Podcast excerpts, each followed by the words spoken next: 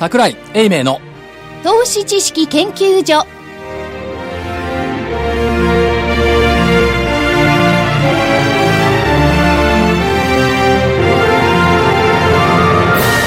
皆さんこんにちは。こんにちは。桜井英明の投資知識研究所の時間です。スタジオには桜井英明所長、はいちゃんとスタジオにおります。桜井でございます。正木昭夫隊長。佐々木です。こんにちは。福井主任研究員。こんにちは、福井です。そして研究員の加藤真理子でお送りします。さあ、今日の日経平均大引けは43銭高の14,300円12銭。43銭高の14,300円12銭でした。トピックスがマイナス0.95ポイントの1149.49ポイント。出来高が概算で19億924万株。売買代金が概算で1兆8321億円。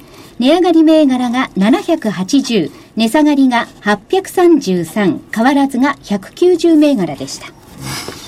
さて、さて、えー、相場の見通しは間違えましたはい。ずいぶん下行っちゃったよね200円近く？先週の見通し下値52周線1万4494円はるか上になっちゃったもんね。じゃあこういう時にね、見通し、ああの、何日線とかなんとかって確か言ってたと思うんですけれども、はい。なぜ間違えたかを常に検証しなきゃダメなんですよ。はい。次間違えないためになぜ間違えたんですかね。いや下がると思わなかった。どうして下がったんですか？下がると思わないことが起きた。下がると思わないことが起きた。いやそうじゃないんだけど、はい。あの4日続落で止まると思っえ、止たまったんですよいや。止まったっつったって いや、そもそもが、まあ、その、なぜ間違えたかっていうことをね、失礼なんですけど、やらせて、やっぱり4日続落すらそう想定していなかったわけでしょ。当然のはしてま当然ですよね。で、昨日なんてのは307円だからもうすごいですよね。そう。まあ、昨日はね、玄ちゃんの言うポイントの日だったんだ。でここで止まるだろうと思うこれ止まってないよね、43銭高っていうのは。そうなんですよねトピックスがマイナス95銭安っはい。ていうところで1149、それ単純平均出てる？出てないか。こちらは、あ、これか。そうですね。275.70。だからね、単純平均はもうこう下げ止まってんだよね。単純まさきさん覚えてます？単純平均の275円って、去年の6月なんですよ。なるほど。えっ、と、5月の23日に高値をつけた後に、日経平均がね、ずーっと落っこっていて、はいそこ打ったのが12,300円、6月12日、そこのあたりが単純平均で275なんですよ。なるほど。だから、それ以上相場売り叩けないよという水準までは来てるんですが、だからまあ、そうは言っても CME100 円以上高くてね、で、ニューヨークも高くても、為替だってね、そこそこ止まったところで戻ってきたのに、この低たらくはこれ外人売りだってまた解説する人いるかもしれないですけど、違いますね、これね。あの、今日のマーケット見ててね、はい僕、あの、午後1時ぐらいかな、あのそえー、とソフトバンクだとか、ファーストリテイリングだとか、はいこの辺の板を見てたんですよ、逆に。ええええで僕がもしディーラーだったら、はい間違いなくここの場所は売り叩くと思ったんですよ。うんだって、これだけ薄いマーケットでもって流動性が少なくて、はいで、昨日までベアマーケットが続いていたら、もう一回下値を叩いてみても、多分勝てるだろうなと思ったんですよね。うん。ところが、引きあのー終わってみてるとプラス43銭。はい。なかなか売りにくい水準まで下げてきてしまったのかなというのは、あのーマインド的にですよ。そんな感じは僕、逆に今日あの、このプラス43銭でもしてるぐらいですよ。僕の想像してるかも高いもん。まあ確かに。ここはまあ一時1万4200円台の下の方までね、はい入っていたいたところから考えれば、まあ戻しては終わってるんですが、やっぱ国内要因でしょうね。で今のね、あの、隊長が言ったことっていうのは、日々のトレードの、あの、スタンスですよね。そうですでそれとは別に中長期的なね、はい見方はどうなるかってことですよね。なるほど。うん。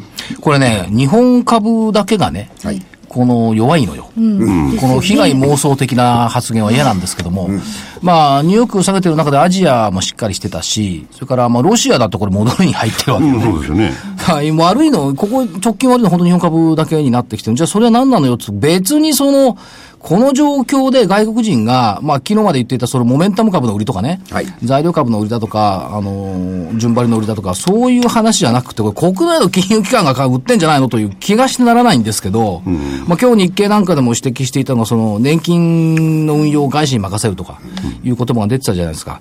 で、多分、やっぱりね、これ国内の機関投資家が物言わないっていうか、動かないっていう、この長年続いたこれが良くないんじゃないのという感じがしてますよね。で、今日の日経の記事の中で言われたのが、外国人投資家が売りそうな銘柄を先回りして売っている国内機関投資家っていうね、このバカな構図は一体何なんだよっていう気がしますよね。でもその意味では、何にもしない年金が国内税4社のけた、信託のけたっていうのは、もうよ、よくやってくれたんじゃないのという気がしますけど、これは目覚めたでしょ、いくらなんでも。国内機関投資家も。と思いますけどね。はだと思いますよ。あるいはその目目が覚めて腹出し紛れに今日売ったとかね。はい。そんなことはないと思うあのいやいやいや今、今ちょっと意味がわかんないんですけれども、どういう意味で、その国内機関投資家の目が覚めた？ちょっと今、意味がちょっとわかんないです逆に言うとね、例えばその、新しく入ったのはシンガポールのイースト、えっ、と、イーストスプリングスか。はいここのコメントは、日々のニュースに一喜一憂せず、バリュー投資で成果を上げていくよって言ってる。ところが、一喜一憂して、つうか、一憂ばっかりしていて、横並び、あっちが売ってるからこっちも売るぜ、みたいなね。その運用されてたら、だって我々の年金どうなんのっていう。そうじゃなくて、その、不和雷動しないで騒がない、慌てない投資方針で、きっちり上げていくぜって言ったところ、まあ、リップサービスかもしれない。外国人投資家の特有の。だけど、そういうところに国内税、あ、やっぱ違うよね。人、人様と同じことやってたら勝てないよねっていうね。それが出てきた。そう、ハッとしたと思いますよ。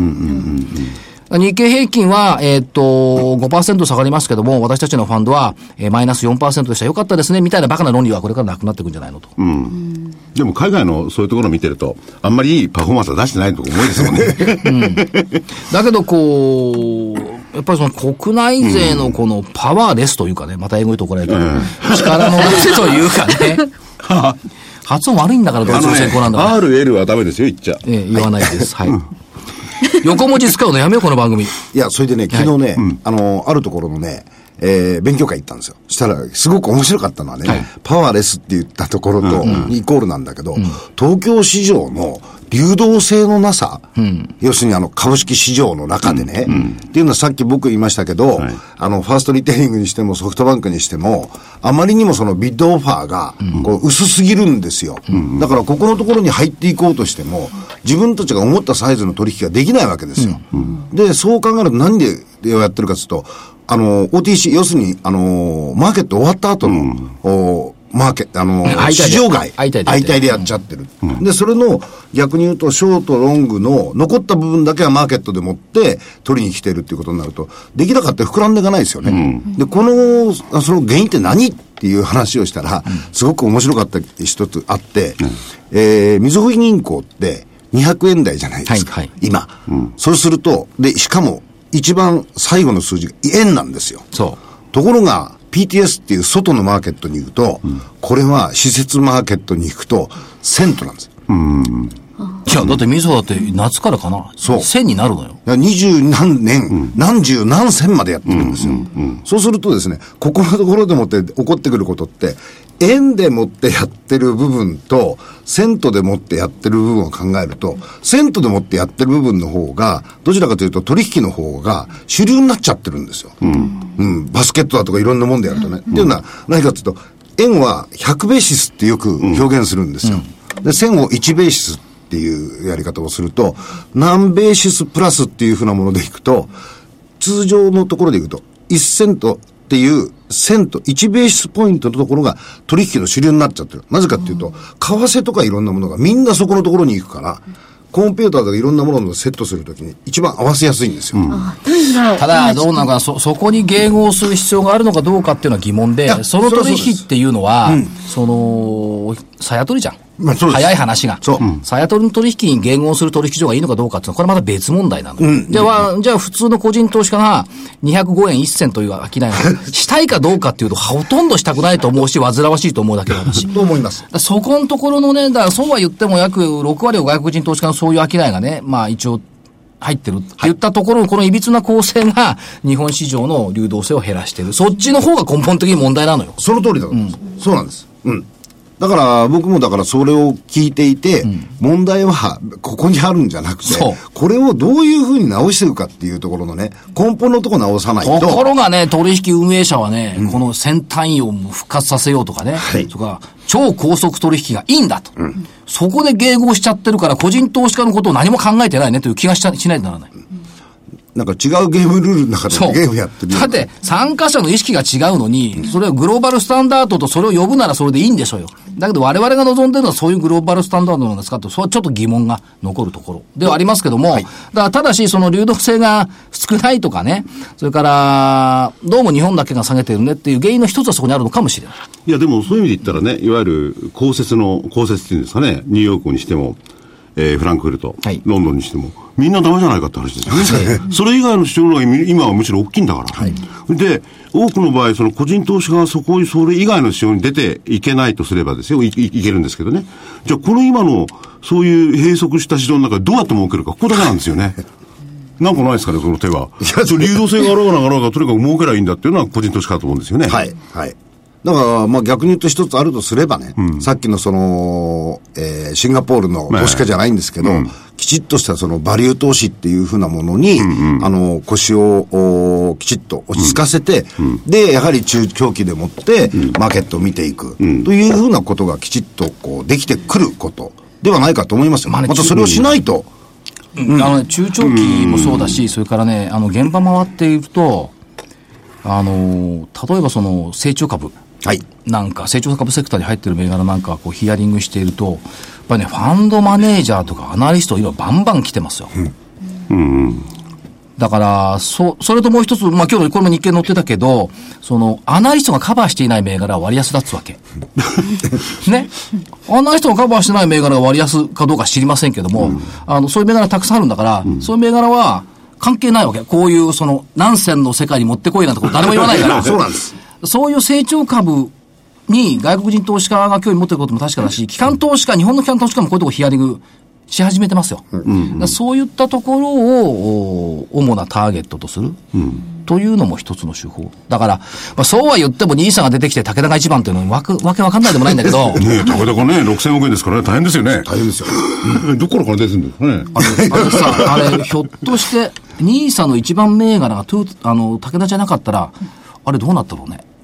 と、うがって思わず考えてしまうんですよ。とは言いながら。でもね、ニーサの時に武田ってのは確かにその、えー今後あの分野はですね、はいあの、世界のカンタの武田ですからね。いや、勘じゃないと。世界で10位ぐらいよ、あれ。いや、でも、コンタのもんですよね。いや薬品メーカーと薬品メーカーって、今必ずしも、グローバルの中で見たら、勝ってないんですよ。いや負けてる負け組なんですよ。何やってんそうなんですよ。うんベスト5に入んないんだからい。や、でも海外でアメリカで、あのー検証、実実験したりね。はいどんどん伸びていってますよね。で、日本人は違う違う、それは日本で実験できないからアメリカでやってるだけの話よでも少なくともね、その分野で言ったら、あの、バイオとかそういうのは今後で、あの、伸びるっていうじゃないですか。はいそしたらまともにできるのはあの辺しかないじゃないかって話になるかもしれませんね。そのニーサではお好みですよね。はい。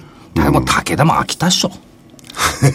飽きた。はいや、っきり言っいやそれよて。りもね、ほら、あの、所長いっぱいありますよね。いやだからね。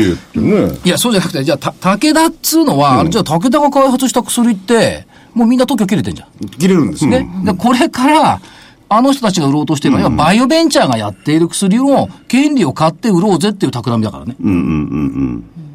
だから、その意味では武田に何の面白みもないのよ。はいむしろその下の方で最近出てきたバイオベンチャーなんかが、あのー人交代だとかね、そういったものをやってくれる方がよっぽど楽しいと思う。スケールもちっちゃいし。まあ成長性なんかものすごい。武田がここから倍になるよりもバイオベンチャーが倍になる方が早いからそうです。ただ、し市場化するところはやっぱり武田とかそういうところですよね。そうですでそれはだからバイオベンチャーにはそれ、あのパワーがないから、それはもう、販売力はそれは大手に任せないじゃん。だからそういうね、あのーいわゆるベンチャーと言われているような企業、あるいは外国人投資家が目を向けていなくてですね、いい企業、そういうのを探していけばベストなわけですよね。そうです。だから、レーティングで一喜一憂するような銘柄は取り扱わない。そうですね。で、逆に個人の方たちは、そこに、あの、腰さえ押し付けていれば、今は逆に言うといい株が安く買えるんですから。だからね、そうでしあの、株が下がること結構大歓迎する時代ですよね。ですよ。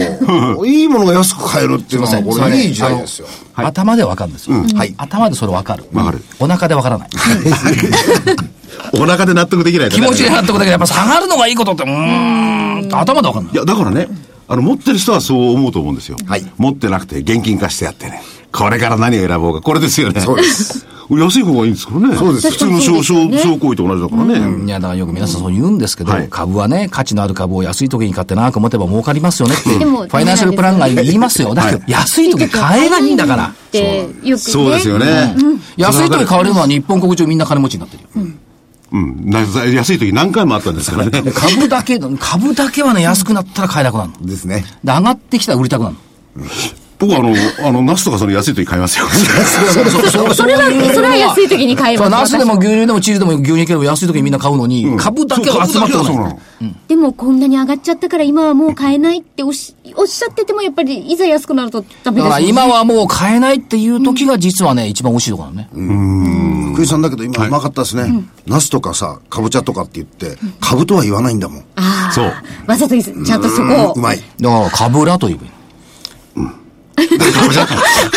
かぶっつうとばちゃから、かぶらっつうの。なるほど。はい。だからやっぱ今日はね、あの、はいそういう意味ではね、その成長性を持って、キラリと光る。はい。ね。当然ながらレーティングは出てないと思いますけど。ね、そう、デーティングが出てないのカバレッジがなくて出てないことが一つの注目ステータスねステータス。あ下手にレーティング出るととんでもなくなる。そう。してもらわない方がいい。はい。はい。それではゲストを、えー CM の後ご紹介いたします。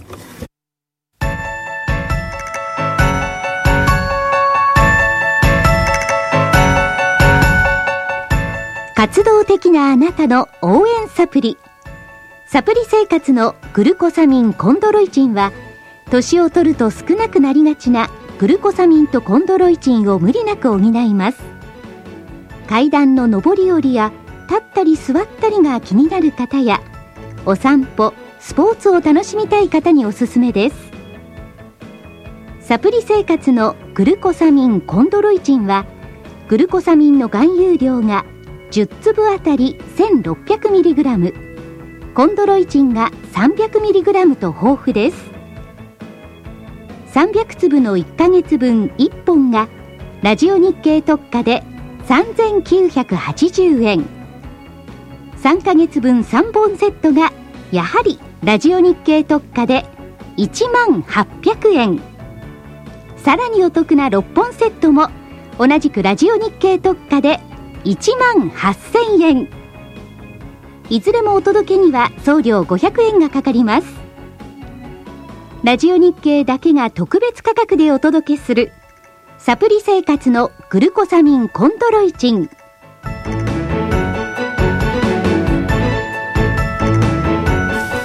それでは本日のゲストをご紹介します。証券コード6656東証マザーズ上場。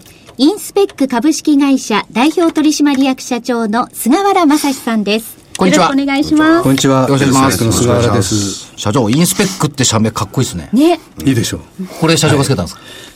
いいでしょうですよ。あの、社内で公募したんです。公募してる。ところで、いんはいごめんなさい。はいインスペクトルはどういう意味があるんですか？あの、検査っていうのは英語で言うとインスペクションですね。おで、世界中どこ行っても、あ社名を聞けばわかる。まあ、そういう名前にしようというこでことの会社は検査をやってるんだと。そうですね。ところで社長何の検査やってるんですか？精密基盤の検査をやってます。特に半導体向けのお超精密基盤と言われるものの外観検査装置を作っております。これ、技術力が非常に高いと思うんですけど。はい。非常に高いです。というよりも、はいあのー半導体のはい検査っていうのは、はいあの僕も含めてリスナーの方々よくわかんないと、どんどんなことをどう検査するんですか、これは？半導体に使われるう精密な基板をお検査しますけれども、基板というのは配線基板なんですね。はい。で、その配線があ設計通りできているかというのをお精密にカメラで映して、で、コンピューターで解析して、えー良品、不良品を判判断すると。これはさっき福井さんとも話したんですけども、目で見る検査ってはどうして必要なんだっていうのが実はあって、はい。そのあたりは実は何ですか？なかなかあの、分かりづらいところなんですが、えー精密基板というのは、えー電気でえー検査するとですね、配線がつながってるかどうかっていうのは分かるんですけれども、えー最新の半導体は非常に性能が高くて、線がつながっているだけではダメなんですね。えーその配線が正しい幅で、ね。えーえースタートからゴールまで、えーできていると、でどこか細っていたりえー太っていたりすると信号が乱れて、えー製品が不良になっちゃうんです。単にその、電気当社いいじゃないか、検査はっていう意見、まあ、それだけじゃダメなんダメなんです。意見もあるって僕は言ったんですよ。電気当社いいじゃないか。それでね、はいごめんなさい。はい線があるって、線なんかこう、こう、指でやってますけどね。なミリ単位じゃないですよね。もう髪の毛のもう何十分の1ですね。あのー今一番細いものですと、幅が5ミクロンとか。5ミクロン。5ミクロンのお線幅でですね、はいえー3ミクロンまでいったら不良品なんです。4ミクロンは OK なんです。まあこれを判定しなくちゃいけない。その、すみません、そそれを判定するものを作ってる技術っていうのは、これやっぱり最高峰なんじゃないですか？そうですね。この分野では、あー今あー世界のトップを走っていると。トップランナーだとトップランナーだと。好きですね、トップランナー。で、外観検査システム技術の総合力ということで、もしろ資料を見ていると、はいその外観検査装置の要素技術は全て持っているよと。はいで、業界随一の技術力だと。はい。トップランナーだと、はい。い、うことを言われてます。これはまあ、技術ってどどんなところなんですか？その画像の処理とかそういうところなんですか、そうですね。まず外観検査なので、えー画像処理システム、これは、えー画像を写す技術と、それから処理する技術があります。で、写すには、その工学的な技術が必要ですね。で、大量の製品を検査しますから、あの、ロボットの技術も必要ですね。こう自動的にどんどんどんどんこう検査するというロボットの技術メカトロニクスメカトロの技術ですね。これらを、お当社は全部社内に持っておりますので、えーそのお背景があって、検査装置として、えー非常に高い性能を実現できると、おそういうう背景がございます。ということは、このまあ半導体の基盤っていうのは、まあ、どんなところでもこれ使われてますよね。それのハイスペックな部分を割と対象にしていると考えていいですか？はい。はい。最もハイスペックな部分ですね。えーパスパソコンで言えばえー CPU、はいえーえースマートフォンでも同じく CPU、はいでこの CPU が一番半導体でも、えーハイスペックのものでそれに使われるプリント基板が最も精密なものが使われています。といわゆる中央演算装置って、図のうちの図のみたいなもんですよね。えーまあまさにおっしゃる通りです。あれがなんかパソコンが動かないんですよね。そうですコンピューターすべてがね。はい。だから私が持ってる、これ iPhone 持ってますけども、iPhone だって、これ中にその、CPU が入っていて、入ってますその CPU そのものは、やっぱり検査を通って出てきたものをみんな使っている。そうですね。で、これ、下手な検査装置使うと、不良品も良品も全部 OK になっちゃったりするわけですよね。これが非常に難しいところで。これはどうなんですか？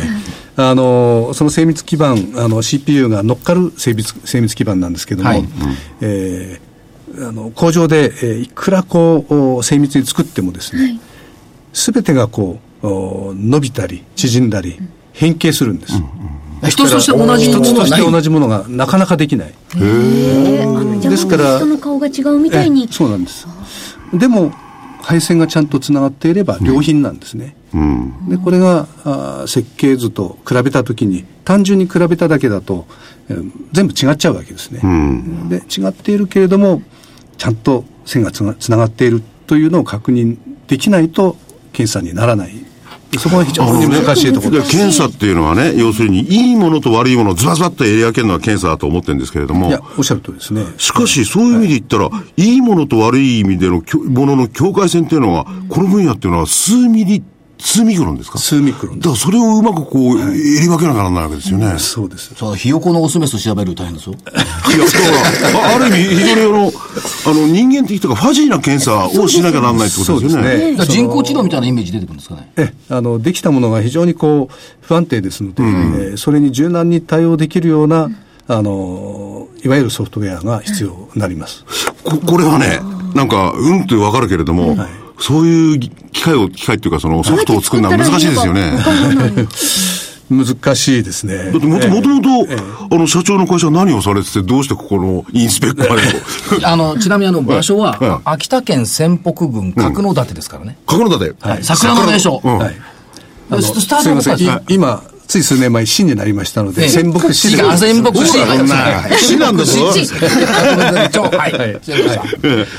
で、そこに、まあ、ずええ。ずっとそこでお仕事されてる。そうですね。ええ。あの、まあ、東京から見ると大変な田舎の地域ですけれども、まあ、その地域で、えーかつ、こう、成長性のある仕事で何ができるだろうかということをいろいろ、まあ、考えまして、はいえー会社スタートした時はもう下請けの、お大手のメーカーさんの下請けやってたんですけれども、えーどうしてもメーカーになりたいと。いうことで、えーいろいろなあ人のアドバイスを得て、えースタートしたのが今の検査装置の事業、ということですね。どうして検査装置に着目されたんですか？えーまあ、たまたまあのこの事業をスタートするときに、まあ、大手のおあるうリードフレームという半導体の部品を使っている会社さんがですね、えーもう検査がどうしてもこう人でやれなくなってきている、なんか自動化できないかという相談をいただいてですね、まあ、それに対応するう装置を私どもがまあ開発するということを決めて、えー製品化したのがこの事業の始まりでございます。当時はあれですか、やっぱりその目で見る目視検査っていうのは結構おやりになってたところ多いんですか？そうですね、はい。当時はまだあのそのリードフレームもそうですし、半導体用のお基板もですね、はい。まだまだあの製品あの、パターンの幅が太くて、はい。えーまあ、せいぜい拡大鏡で見れば人間が検査できるあ時代だったんですね。はいもう20年近く前ですけれども、それがどんどんどんどん進化して、今、顕微鏡で見てもようやく検査できるかどうかというレベルまで、えー進化してます。まあ、さっき言ったように、5ミクロンっていうのですから、ですね。えー1000分の5ミリですから。すごい世界ですねで、かつ、例えばその人間がやってる検査ですと、これ、労働コストが上がって、結構海外、アジアに行ったケースも多いじゃないですか。すね中国だとか台湾だとか。えー全くその通りで、大体2000年前後にですね、はいえー日本のおメーカーさんが、えー検査のための工場をどんどん中国に作ったんです。で、今、もう何千人単位で、えーそういう工場が稼働してますけれども、これは昨今のその中国の人件費の高騰でですね、もう非常にコストが上がって、いよいよ自動化しなくちゃいけない。はいまあ、そういうニーズもどんどん増えてきてます。でこれはもう潜在的にものすごいあの、えー要望がございます。追い風ですね。大変な追い風。大変な追い風大変な追い風。これは最終外観検査 AVY っていうはいところだと思うんですけども、はい。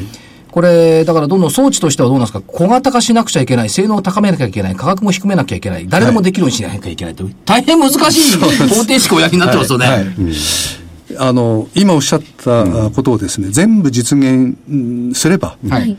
この中国で稼働しているそのお相当の数のあの検査工場にですね、はい。えーこの検査装置がああ採用される可能性がぐっと出てくるわけです。はい。でそれを実現するための、えーノウハウの蓄積がですね私ども専業でずっとやっておりますので、うちならできるとはい。いうことで今取り組んでおります。その最先端分野のね、その半導体の検査、はい。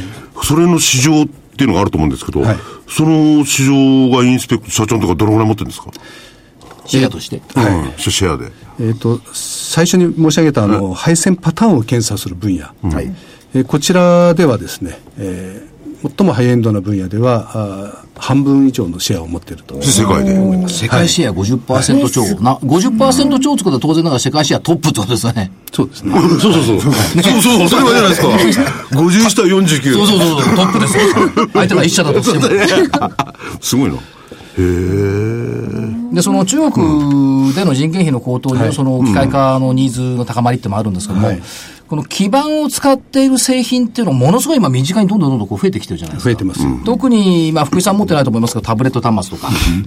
塊残念でした。え？持ってますよ。あ、持ってるの？残念でした。塊も、塊持ってないと思うけど、スマートフォンだとか。そう、スマートフォン持ってない。この市場ってまだまだこれ伸びていきますよね。で、この中に入っている基板はやっぱり、御社の作ってるような、あの、計算装置を使わないと、そうです。使えないってことですね。ええもう非常にその製品が小型化、かつあの高性能化しててですね、基盤もその人間の目でどんどん検査あできないレベルになってきてるんですね。それに加えて人件費の高騰ということで、えーこれからますますその検査装置は必要とされると。すいません。ところで今人間の目って言いましたけど、まだ人間の目で検査してるところあるんですか？あの検査してます。やってるんですか？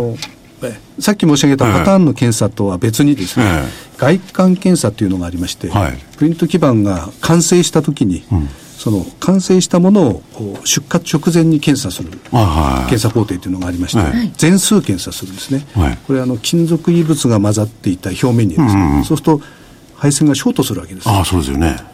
これはあのキラリと光るので、人間の目で、えー検査できるものもあるんです。あ、ショートしたらわかる。そりゃそうですね。いやいやいや、見切られて光るから見見ればわかるんですよ。あれでもそういったものがもうどんどん小型化して、えーで、数も増えてるんで、えーやっぱり人手には手に負えなくなってきてるんですね。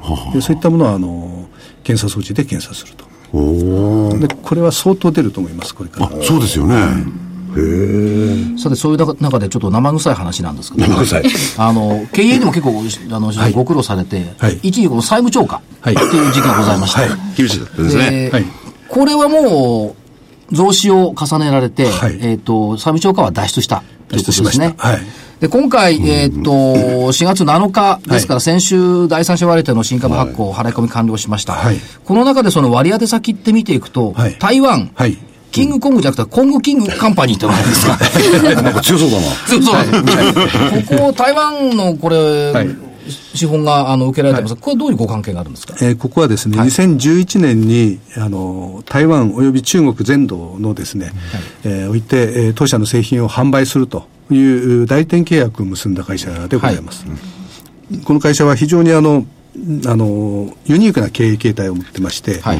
販売だけではなくて、えー納入後のサービスすべてをですね、えーまあ、その会社が実施するということで、かなりたくさんのエンジニアを抱えて、えーそのサービスをやっていると、はい。でこれが非常にお客さんから高い信頼を得てまして、ええ。まあ、そういうことをお私ども評価して、えー契約を結んでおります。ということは、御社の、まあ、特にその、まあ、台湾の企業としてアジア進出の先兵となってくれている企業そうですねと考えていいわけですね。はいで、そこが御社の技術力に対してはい信頼してはい出資をしてくれた。はいこれ大きいですね。大きいです。半導体といえば台湾か中国ですからね。はい。特に先ほどのあの最終外観、はい。これのその市場の可能性をものすごく高く評価してくれてて、まあ、それを一つの彼らのお今後の計画の一つとして、えまだね、中国の人たちがはいこう見てやってるわけですよね。ローチンが高くなってきてるしね。ということは、さっき社長おっしゃってたパターンでは50%、外観検査の方ではまだこれからっていうところですよね。そうですねそうすると、この外観検査の部分のところが、今後爆発的にこうガッと大きくなっていく、はいキーになるのはこの辺のところですか？まさにそうですね、はあ。ええ。私どもの今後の成長戦略の一番キーになるのはこの最終外観検査、A- AVI って言われる分野の、ええ検査装置の分野でございます。すいません、その、その分野っていうのは、はい。このいろんな段階があってね、はい。市場規模ってわかんないんですが、どのぐらいと見りゃいいんですか？これはまだそんなに大きくないですね、えー世界市場で、世界全部合わせても、この、えー検査機市場としては、まあどうでしょうか、まだ5、60億ぐらいしかないと思いますけれども、多分まあ年はい。々、何割かの成長をずっとしばらく続くと思います。うん、そうですよね。だけど、今5、60億だとしてもですよ、同じようにシェア半分取ればですよ、はい30億でしょ？いや、だからね、いや、今、それはね、今、社長がおっしゃったのは、機械で、おお機械を使った市場ですよね。そうです機械の市場です市場ですね。機械以外の市場はね、今、労力ですごいのがあるんですよね基盤の。市場自体はもう、もうね何兆円単位チェックの数字をね。いやだからこのすげえよな。AV1、この最終外観検査装置の部分の、今、今、わずか30兆か40兆。あ、30兆か。いやいや30兆33兆のマーケットですが、そこでシェアを取ったとい、まあ半分取ったとすればですよ。まあ15兆円か20兆円になるじゃないですか。あ、15億円か20億円になるじゃないですか。そうするとそうすると、今現在のインスペクさんの売り上げって10億円ですから、今通期の見通しが。倍以上になるわけですよ。そう。そう。それで、その、それは背景。それは決して市場がちっちゃいとは言えないと思うんだ。で、背景にはもっとね、まだまだこの機械を導入する分野はそこで多いんだから。それがもっと増えてるでしょ。だから100億円にあったら50億円だ。半分とすれば、半分と仮定すれば。でも技術的には、これを凌駕するところって候補者あんまりいないわけじゃないですか。でね、それで話は違うんですけども、要するにそういうことばっかり言って、取らぬ狸らなんて言われかねないわけですよ。でそういう時に、その株なりなんなりっていうのはね、こういうのに基づいて判断していいのかどうなのか。いいんですよね。それしかないですよね。思いますけど、ねえ。だってグロースで、あの、エクイティストーリーですか、EPS ストーリーっていう、その一株当たり利益の伸びを、お考えるのが、通常投資の一つの基本ですから基本ですよねそう考えれば、やはり売上が伸びて、で、それに応じた利益率がきちっと確保できてくる。これはやっぱり立派なストーリーだと思います。ねえ外国人読者に気がつかれる前に。そうなんですよ。気がつかれる前にね、実はね、気がついてほしいのよね。ね外国人ファンドマネージャーの先を聞きたいなと。おっしゃる通り。じゃあ社長のインスペクターのことは内緒にしておきましょう。いや、今これ、これ、そうだから、聞いてもらわないと困る。これ、短波だから世界中言ってるからね。あ、でも日本語わかんないかもしれない。でもさ、あの、さ最終的にその社長、着地の夢ってのはどのあたりに置いてるんですか、夢っていうかその数字じゃなくていいんですけど。はい。あの、今のその最終外観検査装置市場がまさにこれからなんですね。はい。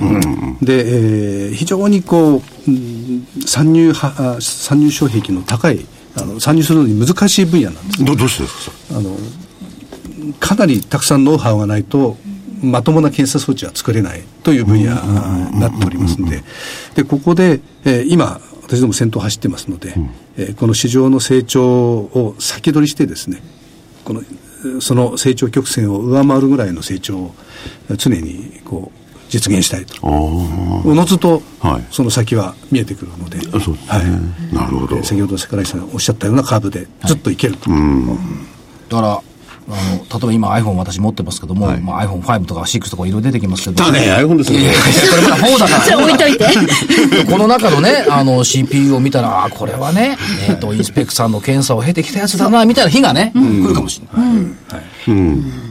それはみんなちゃんとだから、だから検査そこにインスペック検査と書いてないんだけど、残念ながらね。でも浮かんで見えるようになるかもしれない。そう。だからそうすると、タブレットも iPhone も、あるいはその車の中に使われてる基板だとか、そういったものってやっぱものすごい短い感じるじゃないですか。やっぱりね、目に見えないとこをいろいろチェックしていけばいいよな。そうですね。ん、目に見えるとこはもうたくさんだ。で社長、あの、どうですか、角館ってこれから桜が綺麗だと思いますけども。ええ、あの4月の後半、えー末にかけてですね、えー素晴らしい桜が街中に咲きます。ああ、そうですよね。まあそういう季節ということは別にして、どうですか？あの、今、41名の社員さん、開発分が3分の1ぐらいとおっしゃってますけど、社員さん今燃えてんじゃないかと思うんですけど。ええ今あの非常に受注が好調でして、はいええあ、それが聞きたかった、実は。もうフル回転レッドゾーンに入ってます。レッドゾーン。でも開発がレッドゾーンになったら大変ですよね。やっぱり夜遅くまでやったりしてるんですか？まあそれは普通ですね。あ、普通？桜なんか見に行ってちゃいけないんで。いやいや、そんなことはないですよね。桜も見る。仕事もする。いやね、みんな燃えてると思うんだな、今。やりがいやっぱり感じますもんね。基本的にはもう、その社長もずっとそのね、えー、角館市にいらっしゃったんでい、や、角館町。町仙北市。これからも別にし、もう大きくなっても本社はずっとここなんでしょうね。えーここでずっとやっていきます。うん、素晴らしいな。事業事業はあちこちでやります。はいで拠点としては東京にもオフィス、ね、ありますなってますし、あと福岡、それから台湾。はい台湾、うん、当然ですね。台湾去年現地法人作りました。はい。だからその意味では、その、日本のキラリと光る、あんまり見えないけども、ないと困る企業。え？いや、見えないっていうのは、その、見えない。製品は見えない。製品は見えないんだから。だけど、ないと困りますよね。ないと困る。いや、トップですよ。ねだからなかったら、まさかスマホ、タブレット端末使えないの？そう、いや、不良品ばっかになっちゃう故障してばっかりみたいになっちゃうわけですよね僕。トップ好きだから。あのね、パソコンにしてもあれにしてもね、あれ、中のパソコンの、なんていうんですか、こう、半導体、壊れたら何の役にも立たないですよね。ですよね。それはもうまな板にも使えないですよね、あれ。ね私たちはどうにもできないですし。え。いや、本当にすごい企業ですよね。だからそれをちゃんと使えるように最終検査、昔はあの最終検査って割とこう熟練のおばちゃまが多かったですよねそうなんです。はい。今もたくさん。今もそうですよあれどなぜかね本当に前もどっかで言ったけど、女性なの男にやらせるとダメだで仕事も、多いかもしれない。多いじゃんほとんどそうなんですほぼ100%そうですね。何かやっぱ女性の方がそういう面、何か優れてるとかあるんですか？私も、うちの会社でも経験あるんですけど、粘り強い。やっぱりそう。やっぱりそういうところも女性の時代かな。安倍さんも言ってたシニアと女性の活用って、うちの、あの、妻なんていうのは粘り強いぐらいしつこいんだよ。奥さん聞いたらどうする？いやいやい。や いや、でもそういうのありますよね。ますますのこの V 字的な急カーブ的な活躍をお祈りして。いますんで、ぜひ。ありがとうございます。ありがとうございました。え本日のゲストは、証券コード6656、東証マザーズ上場、インスペック株式会社代表取締役社長の菅原正史さんでした。ありがとうございました。ありがとうございましたありがとうござい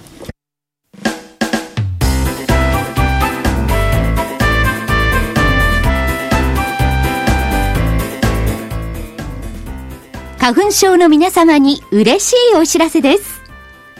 花粉症で長年悩んでいた医師が自分のために開発した花粉症対策商品ポレノンは花粉が体の中に入る前にブロックする。体にも優しい商品です。ポレノンはペクチンなど自然由来の素材が花粉などの細かい物質を吸着して花粉のアレルゲンの体内への取り込みを防ぎます。薬と違い眠くもならずお仕事車の運転お勉強などもはかどります。ラジオ日経ではポレノン3本セットを9640円でお届けします。それだけではありません。ラジオ日経ではポレノンをお求めいただいた皆様にウイルスなどの侵入を防ぐ高機能マスクをプレゼントしています。ポレノン3本セットに高機能マスクがついてお値段は9640円。送料500円をいただきます。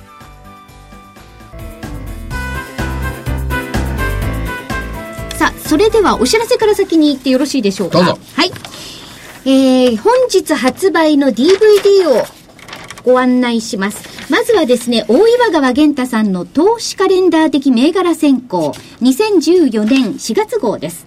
連休前に仕込んで連休を楽しく過ごすのだ。安全投資銘柄上昇期待材料株連休前特集。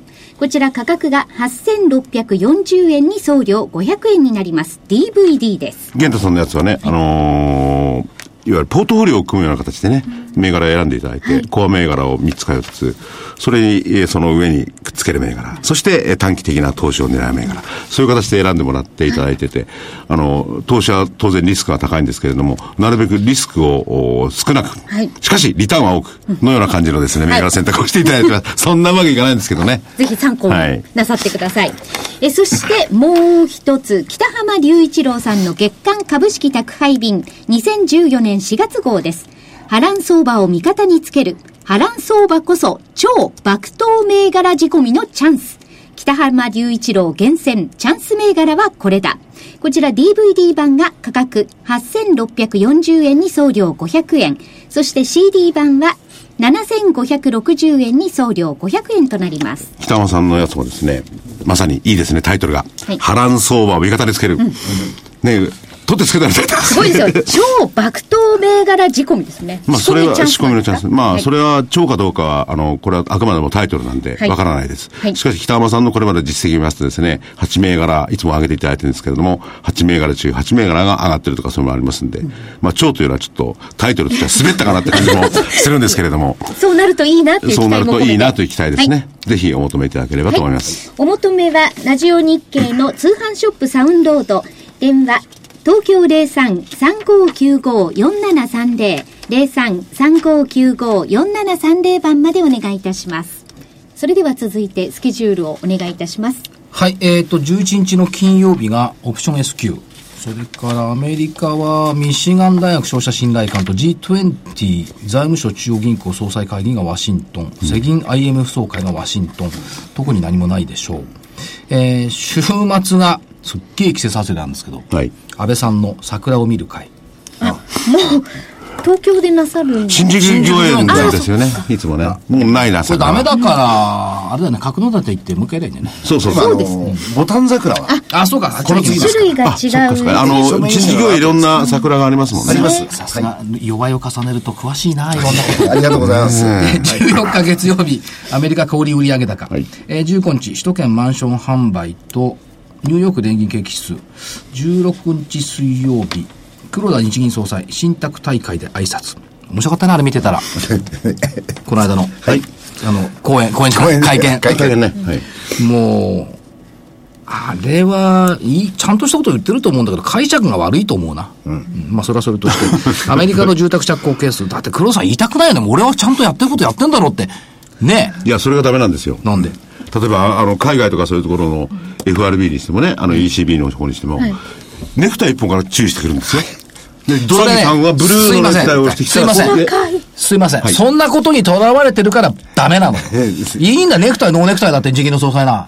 いや、違うの。何？あそんなこと考えないで、言葉の内容、政策考えてそれで十分でしょ。だってそれは僕は福井さん考えてないじゃんネクタイしてないファイナンシャルタイムズとかそういうの着たポロシャツだよ、ポロシャツ。ファイナンシャルタイムズの記者だのか、ニューヨークタイムズの記者だのか、どうでもいい。いや、でもそれ朝日でも読みでも何でもいい。大事ですよ。中身をちゃんと言ってくれればい外見はいいんだからこの前の会見の時に、ブルーのやつ。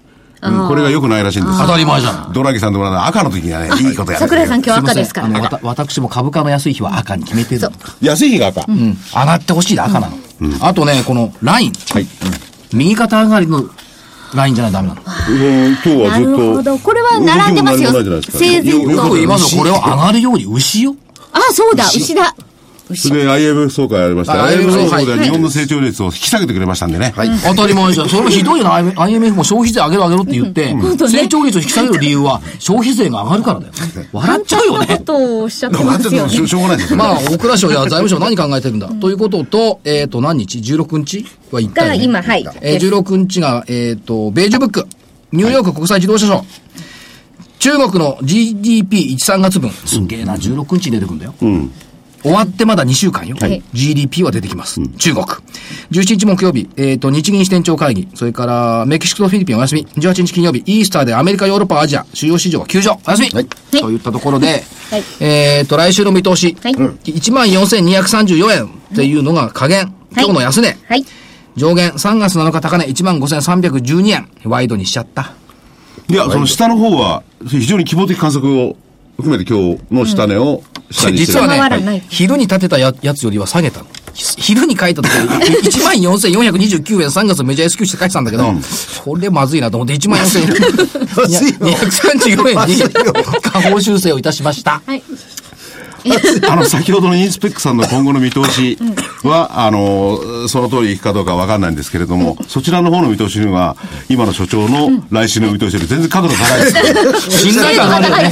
さすが本当に日経平均の来週読むよりもインスペクさんの未来を読む方が。読む方が角度が高いよね。確実だと思います。僕もそんな気するな、そんな気じゃなくて、自分で言っててそう思うわ。だって昼にちょ突然変えちゃうんだもん。自分で。それも番組が始まる直前でしたから。頭にいくらだわ、安値は。だから明日を見る人と、一週間見る人と、そうですね何年先を見るかって、ここですね。はい。で、えーっと、もし私を明日いじめたいと思うならば、はい。お前当たってないじゃないかと言いたいならば、東証会館で1時半から日本証券新聞の IR セミナーやっておりますんで、えー無料ですからおいでいただければ。証券会館ね、兜町の。知らなかったんだけど、武蔵証券95周年記念。まあ、で、協賛らしいのよ。あ、そうなんですか。はい。で、まあ、あと、会社としてはね、アンジェス MG とビットアイルとの掛け合いでやりますんで、興味あったらおいでください。無料でございます。はい無料。無料は今大事ですからね多。分満席にはなってないと思うんで、ぜひね、はいお越しいただければと思います。直接行き合いですよね。うん一応日本証券新聞のああのホームページご覧になってください。はいあるいは電話かけてみてください。あのホールですね。うん、8階ホールです。8階ホールですね。はい。そう、東京では先ほどもね、来週、花を、花を見る会が、花見、花見をする会がある。あの、社長これからですもんね。はい。あちらいや、花見してる暇ないってことあ、そうそう。お忙しいんですから。忙しくて休めない。社員が見てないんですから、社長が見に行くわけいかないし。そんなことないって、ちそうゃんと仕事をしてるとか、ちゃんと休んでんの。ちゃんとこう、オンオフを切り替えをしっかりされて。これまたね、お酒美味しいんだよな、あそこ。美味しいです。ほら、ほら、絶対美味しい。秋田の酒。地元に来ないと飲めないお酒がたくさんあります。行きたいな私たちが知らないような銘美味しいお。酒はみんな地元の人たちが飲んじゃう。外には出さない。外に出ていかない。ぜひいらしてくださやっぱりお米も美味しいところですね。外観検査装置を見学に行かなきゃいけない。い。ぜひ。